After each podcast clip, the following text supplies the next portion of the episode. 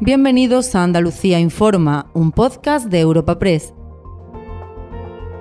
Hoy es 3 de febrero y estas son algunas de las informaciones más destacadas en nuestra agencia. Nueva tragedia por la inmigración en la costa andaluza en pleno mes de febrero. Dos personas de origen marroquí han fallecido ahogadas en aguas de Almería cuando viajaban en una patera cuyos dos patrones han ingresado ya en prisión por orden del juez.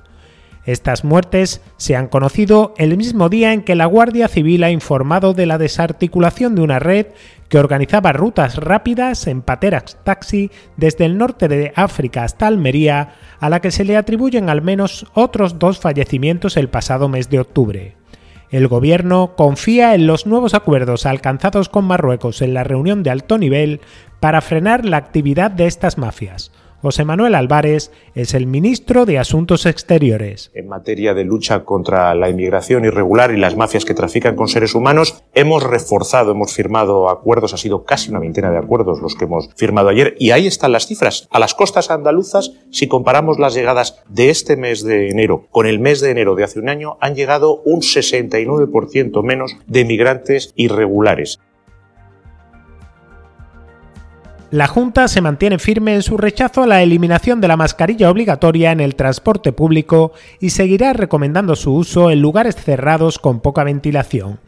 A cuatro días de su aprobación oficial por parte del Consejo de Ministros, el gobierno andaluz sigue defendiendo que la mascarilla ha demostrado durante toda la pandemia ser un instrumento muy útil que ha salvado muchas vidas y ha protegido de enfermedades graves. La consejera de Salud, Catalina García, echa en falta un informe técnico que avale la decisión del Ministerio de retirar la mascarilla obligatoria. Nosotros vamos a seguir aconsejando, vamos a seguir aconsejando a los grupos vulnerables, a personas mayores y, personas que no son mayores pero vulnerables, la utilización de la mascarilla en lugares cerrados sin poca ventilación. Se ha demostrado durante dos años de pandemia que hemos tenido dos armas aliadas Primero fue la, mascarilla, cuando no teníamos la vacuna, y después ha sido la vacuna, pero la vacuna y la mascarilla. La mascarilla nos ha salvado muchas vidas y protege de la enfermedad grave, con lo cual yo sí voy a seguir recomendando que las personas mayores y vulnerables utilicen la mascarilla. Y al cierre, nueva agresión a las fuerzas de seguridad en el campo de Gibraltar en la lucha contra las redes de contrabando y narcotráfico. Dos agentes de vigilancia aduanera han precisado asistencia hospitalaria tras ser apedreados por un grupo de personas que participaban en un alijo de tabaco de contrabando en una playa de Gibraltar. El alcalde de Algeciras quiere conocer si hubo colaboración de las autoridades de La Roca y Vox insiste en su demanda de declarar la comarca como zona de especial seguridad.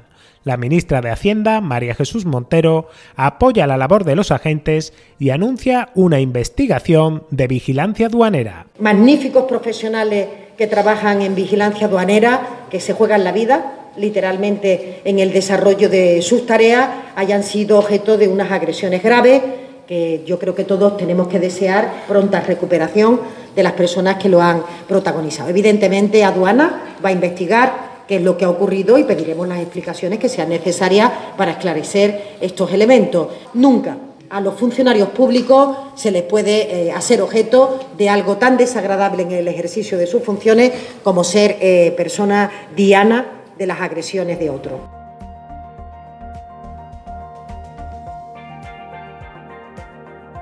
Recuerda que puedes encontrar estas y otras muchas noticias en la sección Andalucía en nuestra web europapress.es.